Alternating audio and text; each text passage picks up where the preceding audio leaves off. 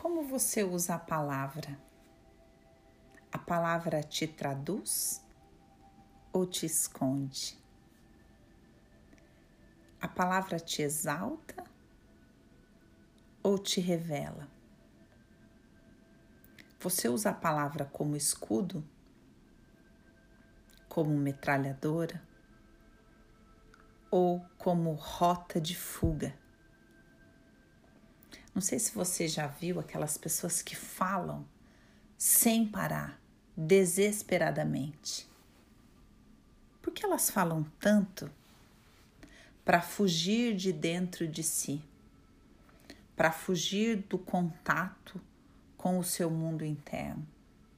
Falam alto, falam muito, falam das coisas de fora, falam com o rádio ligado falam com a televisão ligada, falam das outras pessoas, usam da palavra, da verborreia, como uma rota de fuga de o seu mundo interno, como uma rota de fuga do contato consigo, com as próprias emoções, com a própria angústia, com o próprio vazio existencial. Enquanto falamos, não ouvimos. Enquanto falamos, não respiramos conscientemente. A palavra, o volume, o ritmo conta muito sobre a condição da sua alma. A palavra, o volume, o ritmo contam muito sobre a intenção da sua alma. Você usa a palavra para existir, para se impor, para tocar ou para ameaçar? Você usa a palavra para estabelecer conexão Você usa a palavra para convidar o outro a existir no mesmo espaço que você? A palavra, depois de dita, não volta.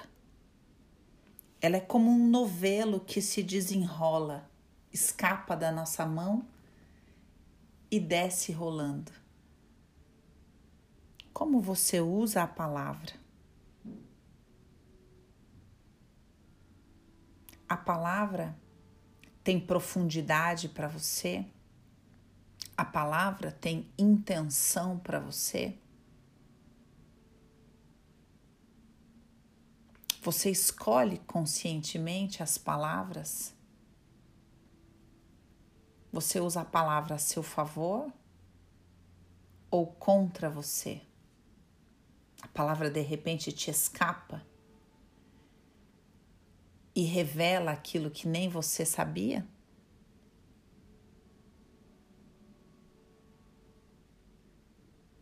A palavra pode nos ajudar a sair de dentro de nós como um processo de florescimento e embelezamento do mundo.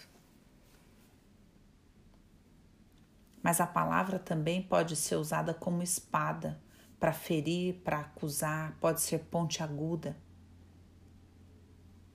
Muitas vezes, na tentativa desesperada de existir, usamos a palavra para evitar o silêncio, para evitar o espaço do toque, para evitar o espaço do contato olho no olho,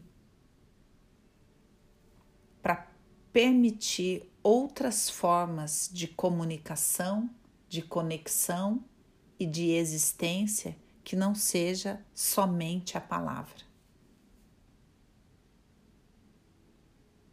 E você? Como você usa a palavra? Qual o espaço da palavra no seu relacionamento afetivo? Qual o espaço da palavra no seu relacionamento com você? Você busca por palavras novas? Você tem palavras viciadas?